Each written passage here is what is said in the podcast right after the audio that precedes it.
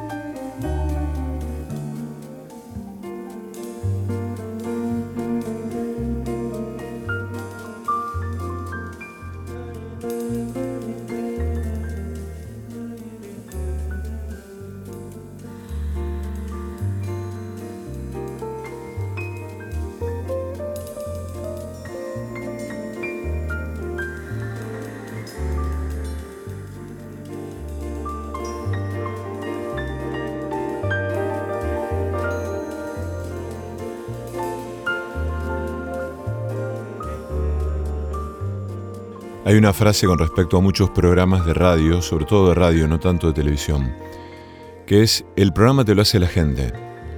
O la música te la pone la gente o te lo musicaliza la gente. Esto tiene que ver con formatos que permiten una interacción con la audiencia muy fluida, en la que a través de llamados telefónicos, mensajes, a distintas redes sociales o demás, la gente de algún modo va como armando eh, algunos contenidos que tienen que ver con, con, el programa.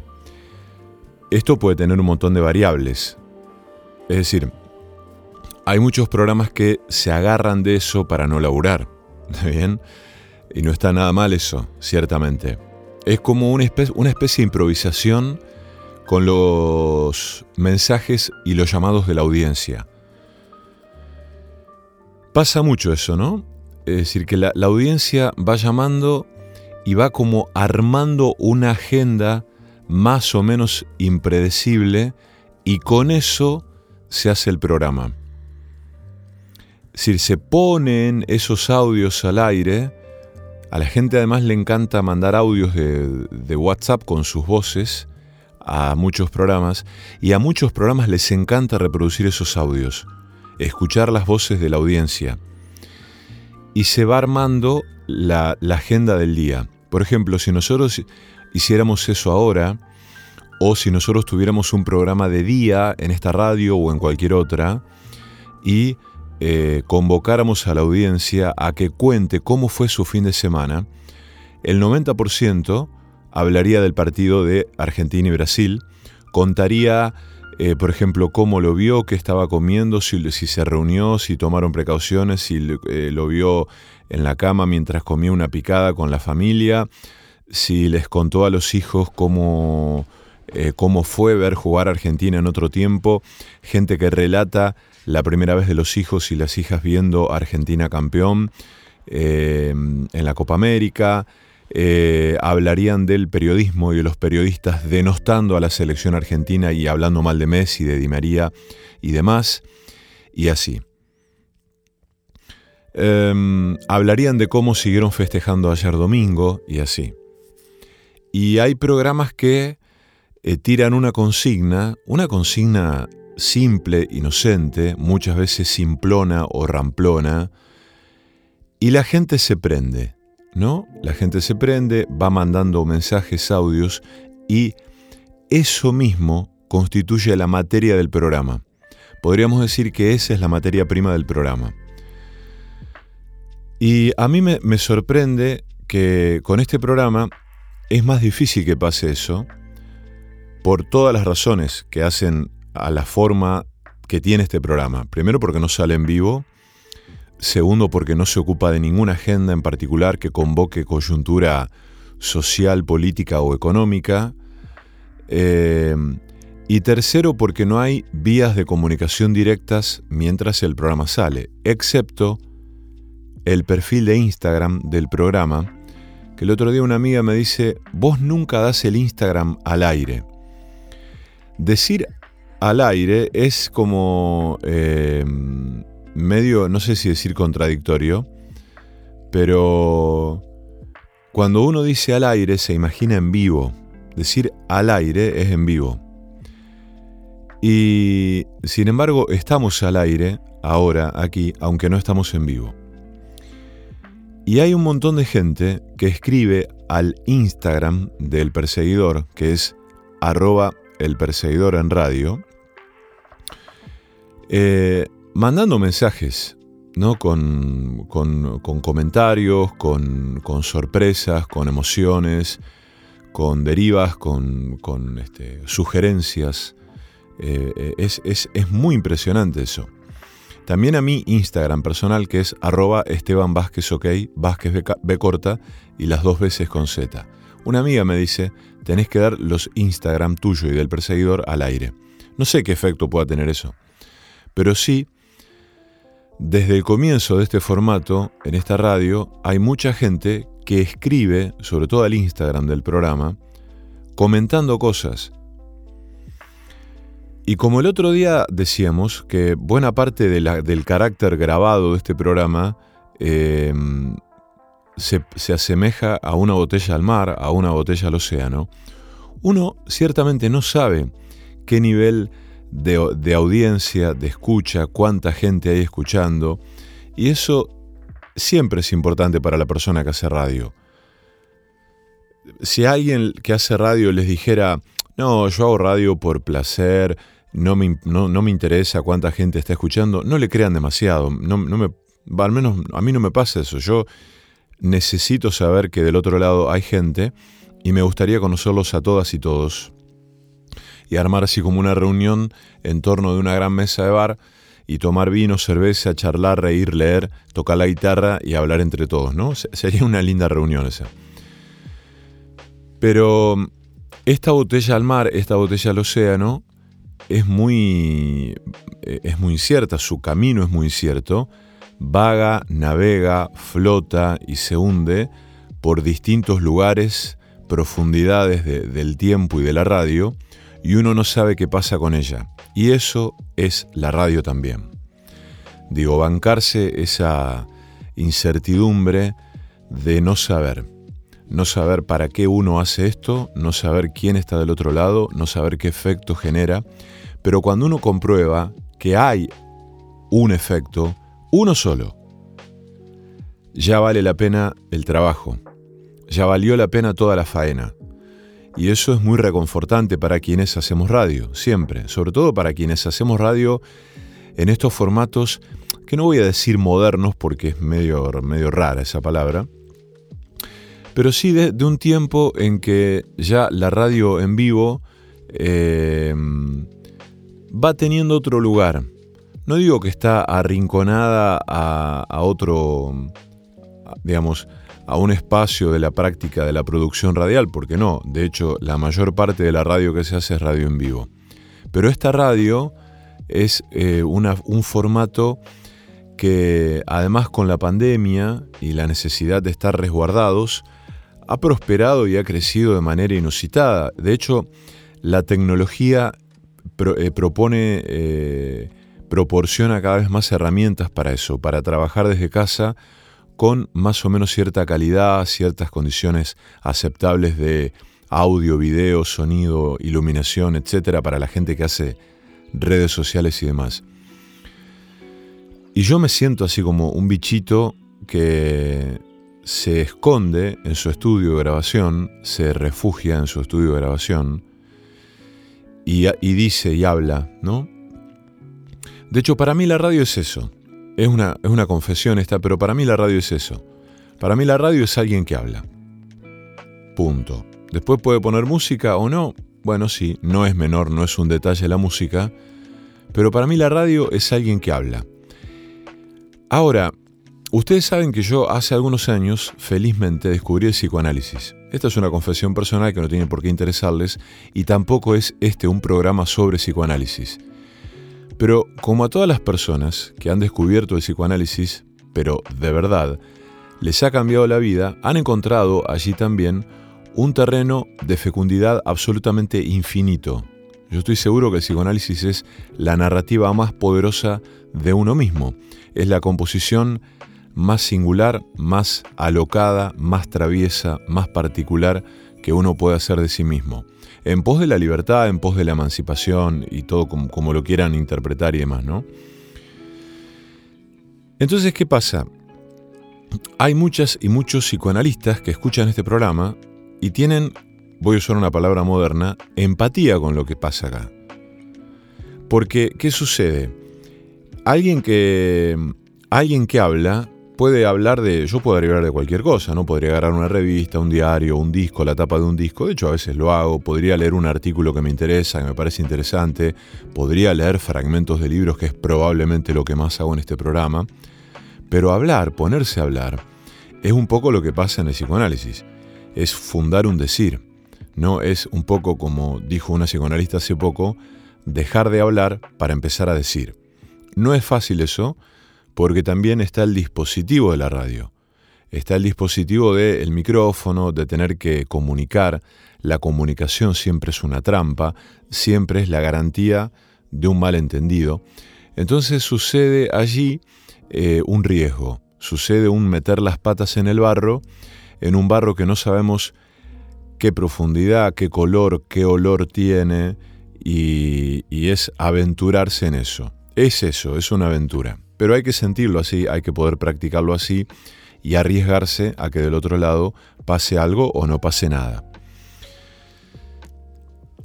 Por supuesto que esto, como sabrán, se completa con la escucha de quienes están del otro lado, ¿no? Eh, como siempre pasa en todos los programas de radio. Y mm, les voy a leer dentro de un ratito un material que una oyente, que se llama Cecilia, me arrimó al, programa a través de Instagram. Eh, no voy a decir más de ella, pero mm, sí que es una hermosa persona con una generosidad muy grande.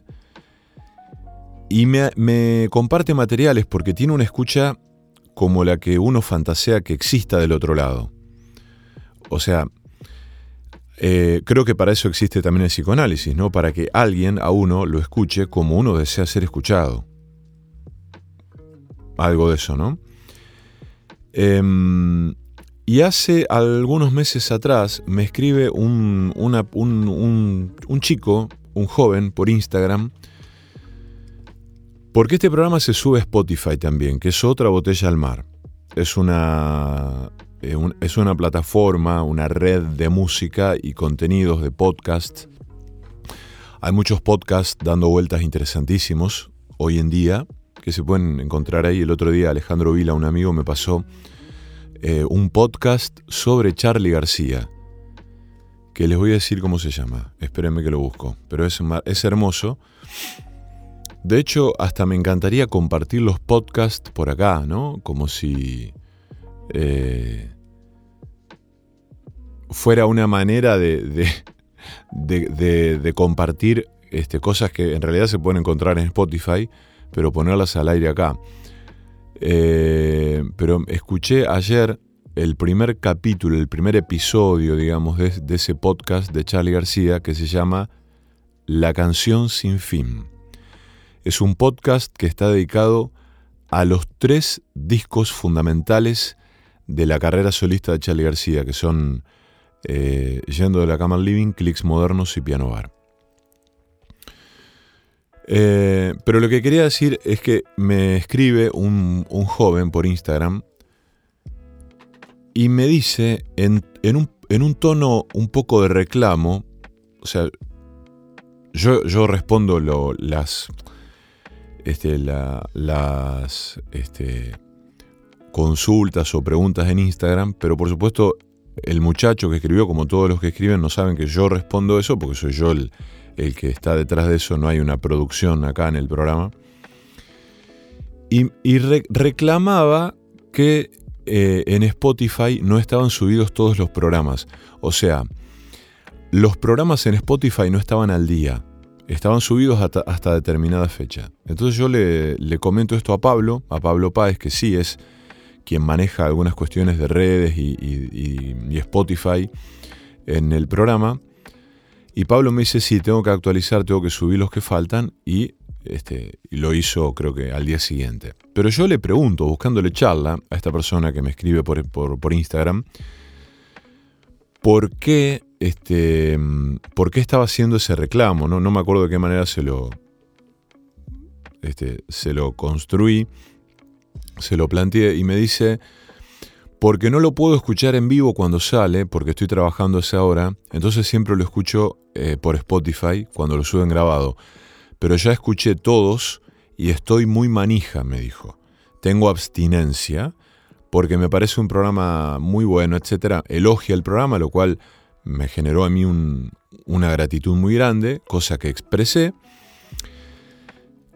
Eh, y yo me llevé dos, sorpresas ahí. La primera es que si yo no le preguntaba por qué me estaba haciendo, por qué estaba haciendo ese reclamo y ese pedido, yo no me hubiera enterado de esa especie de, de abstinencia que él refiere. Y segundo, la sorpresa misma de que hay alguien que escucha el programa en Spotify, ¿no? Uno, por supuesto, que puede ver dentro de las plataformas que suben los contenidos a Spotify cuántas reproducciones, cuánta audiencia, cuántos plays les dan a cada episodio, a cada programa. Uno puede ver eso para justamente para un fin estadístico. Em, pero ciertamente eh, esto tiene que ver con la escucha.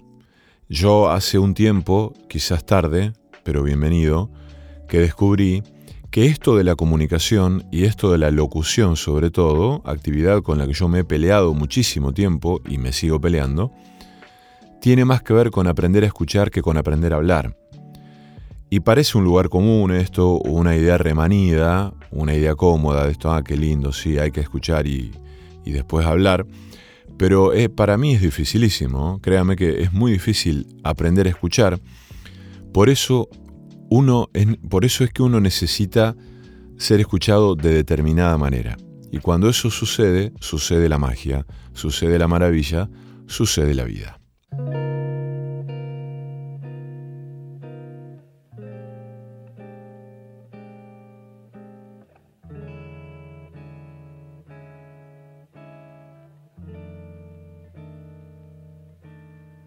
Don't worry about me. I'll get along.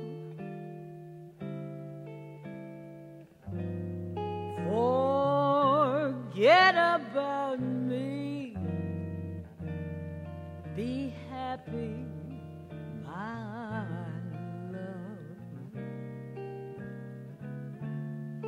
Let's say that our love affair is over, and so the story ends.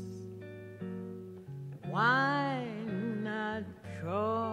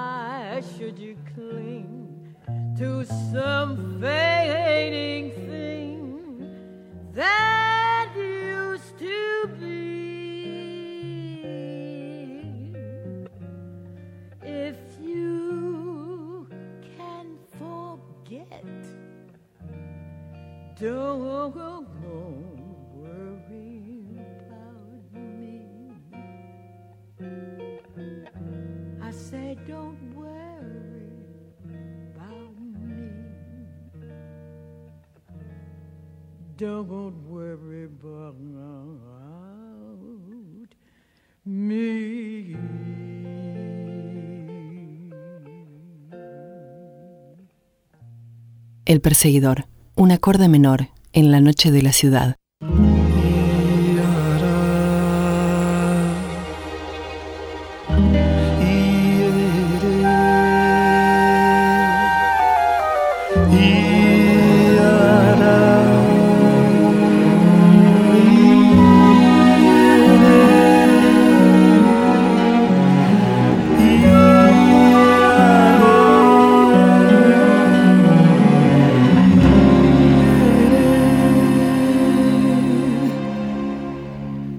Peace.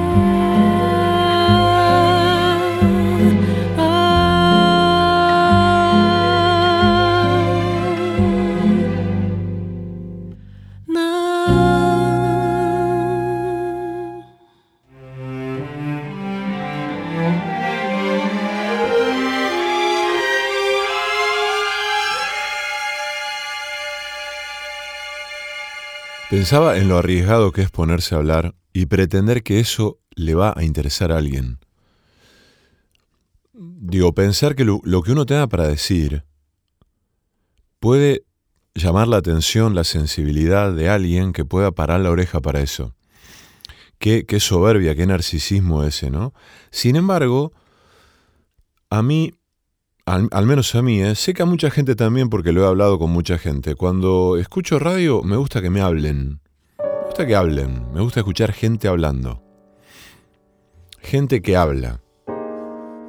Sin entrar en muchos detalles sobre qué dicen, sobre si están discutiendo sobre, el- el, eh, la- sobre política, sobre economía, sobre fútbol, sobre no sé qué. Por supuesto, después sí puedo, me gusta elegir y me gusta, eh, decir, no, prefiero esto a, esto otro.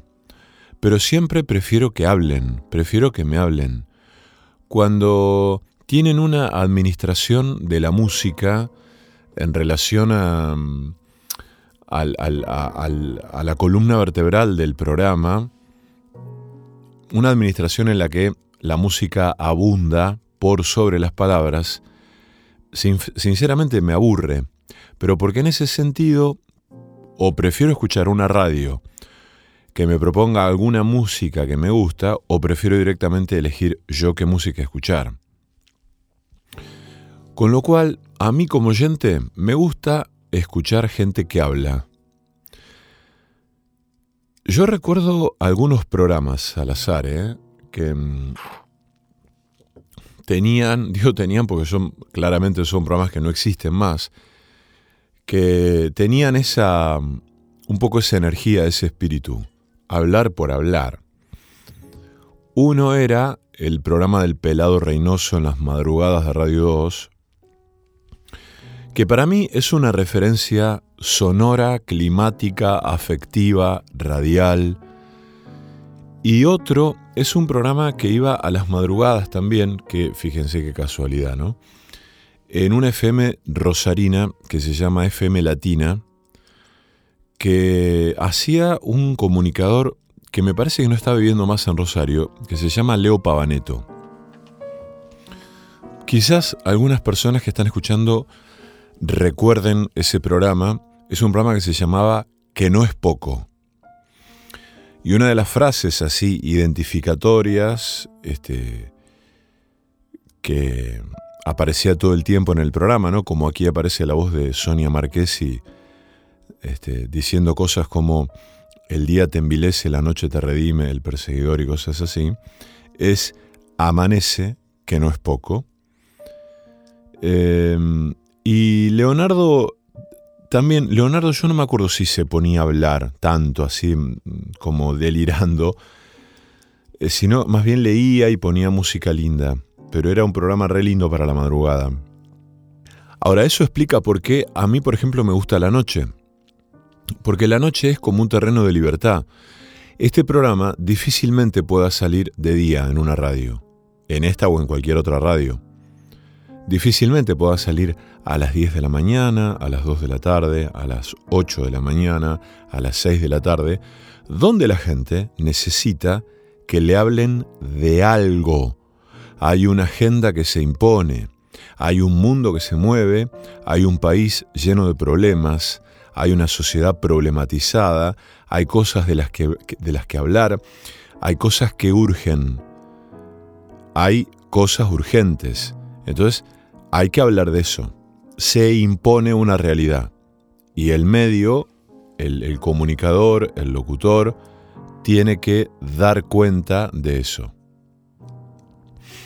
Tiene que responder ante esa demanda en mayor o menor dimensión. Eh, y ahí aparece el, el, dispositivo del periodismo, ¿no? tan en crisis en este tiempo. Por eso a mí me costó no sé si lo he logrado, pero encontrar un tono, encontrar un registro, y esto sí es un esfuerzo que he puesto acá, en pensar qué, qué hago en el programa, cómo lo hago, desde dónde lo encaro, desde dónde hablo, desde dónde mm, discurro, digo, como si estuviera en qué lugar, atendiendo el horario, bancándome esto de grabar de día para que se emita de noche y para que la gente en Spotify lo reproduzca en los momentos más variados del día y la noche justamente, ¿no?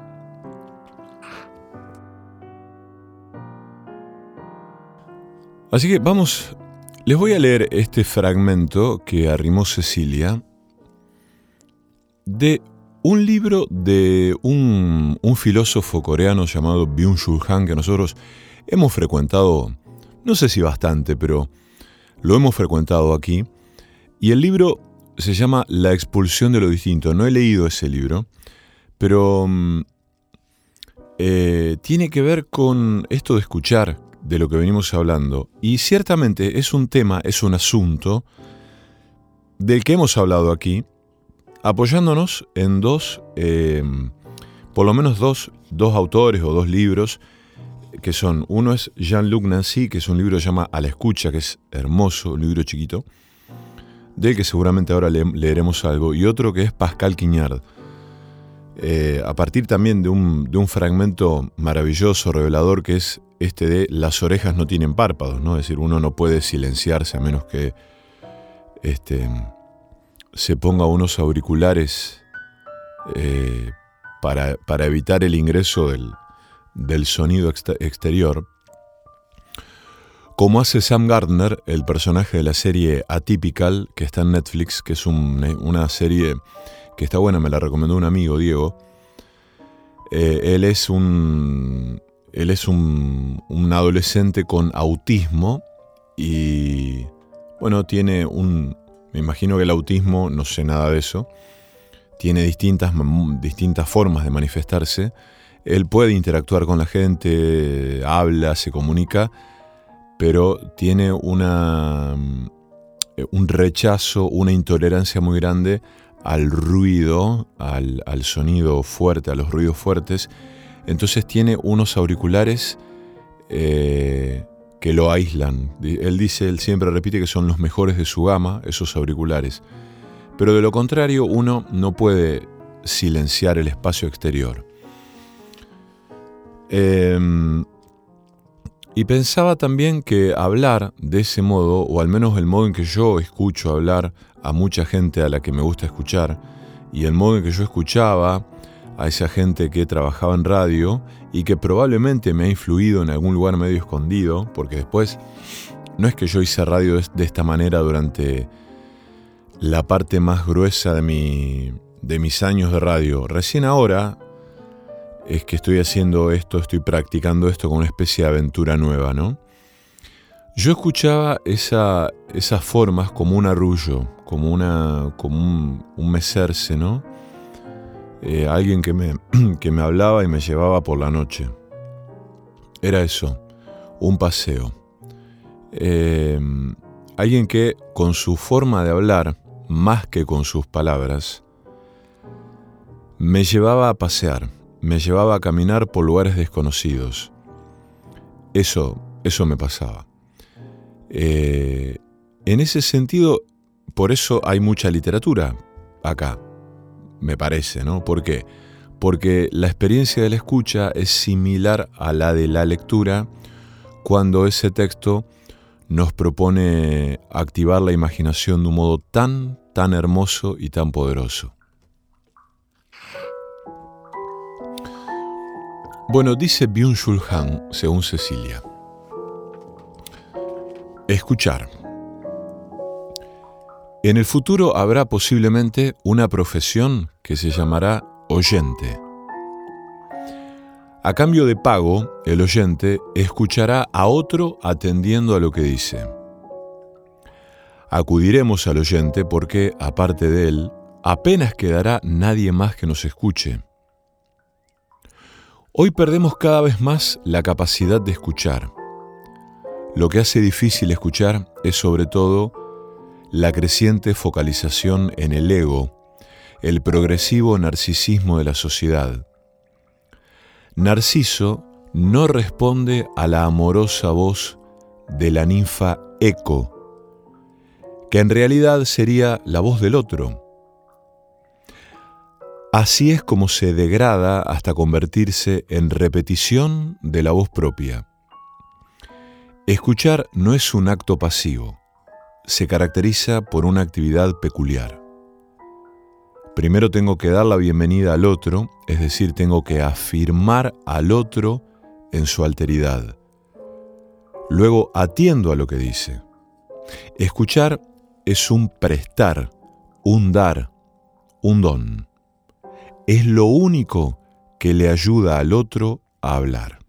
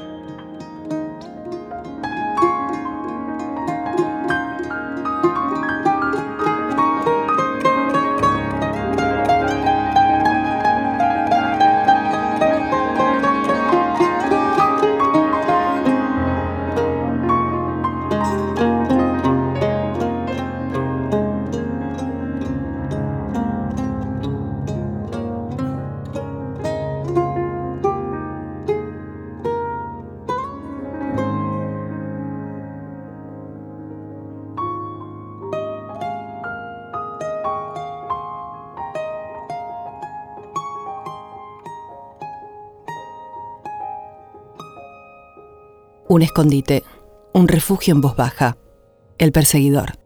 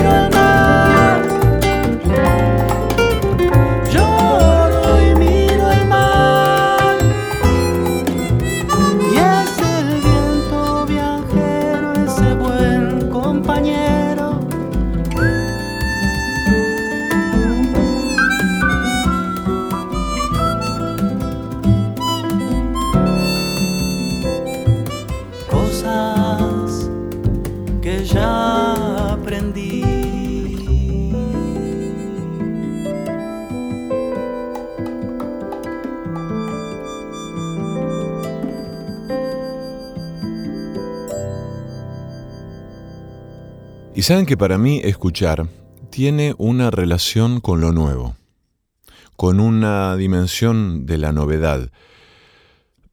Eh, bueno, primero por esto de no saber qué va a decir el otro, desde dónde, qué va a generar en uno eso. Y también porque mm, en realidad estaba pensando en la música con esto de lo nuevo la novedad. Porque hay... La, escucha de música es una experiencia maravillosa, ¿no? Ahí Jean-Luc Nancy habla de que cuando uno escucha eh, operan dos sentidos, el sentido sensato y el sentido sensible. Eh, el sentido sensible tiene que ver con el sonido, con lo que genera de un modo muy, muy secreto, eh, muy difícil de traducir, un sonido en uno. Por eso las voces, ¿no? Las texturas de las voces, la voz de la madre, la voz del padre, las voces amigas, las voces conocidas. Pero cuando uno escucha música, digamos, eh, influenciado por una persona cercana o querida, por más que uno conozca esa música, cuando esa persona a uno le dice, fíjate, escucha qué pasa acá o qué hace acá fulano fulano, cambia completamente la escucha. A mí me ha pasado muchas veces que he escuchado durante años alguna música determinada y cuando un amigo me advierte sobre el fenómeno armónico de un acorde o sobre la modulación de tal cosa o sobre la textura que genera el paso de un acorde a otro la aparición de una armonía, de una forma de la armonía inesperada, me afecta la escucha para siempre, para siempre y para bien, porque me altera esa, esa escucha que yo tenía, ese conocimiento que yo tenía sobre ese material. Me lo altera para siempre. Y también es lindo saber que uno puede generar eso en otro. Hace poco con un amigo que me comparte un material de Keith Jarrett, me dice, ¿por qué crees esto? Porque yo no lo podía conseguir y él, que es una especie de coleccionista, me lo pasa. Le digo, porque mira lo que pasa acá. Y yo le digo lo que me pasa a mí, que es una, una experiencia completamente personal, subjetiva. Pero él él lo advierte también. Y eh, también, y entonces él me confiesa, dice, mira qué bárbaro, yo tenía este material ahí guardado durante años, lo, lo tuve y lo he escuchado un montón de veces, pero nunca había advertido eso. Bueno, eso pasa con la escucha y con la música también. Acceder a una escucha nueva, como refrescar, sacudir, despabilar la escucha de algo que uno cree que conoce.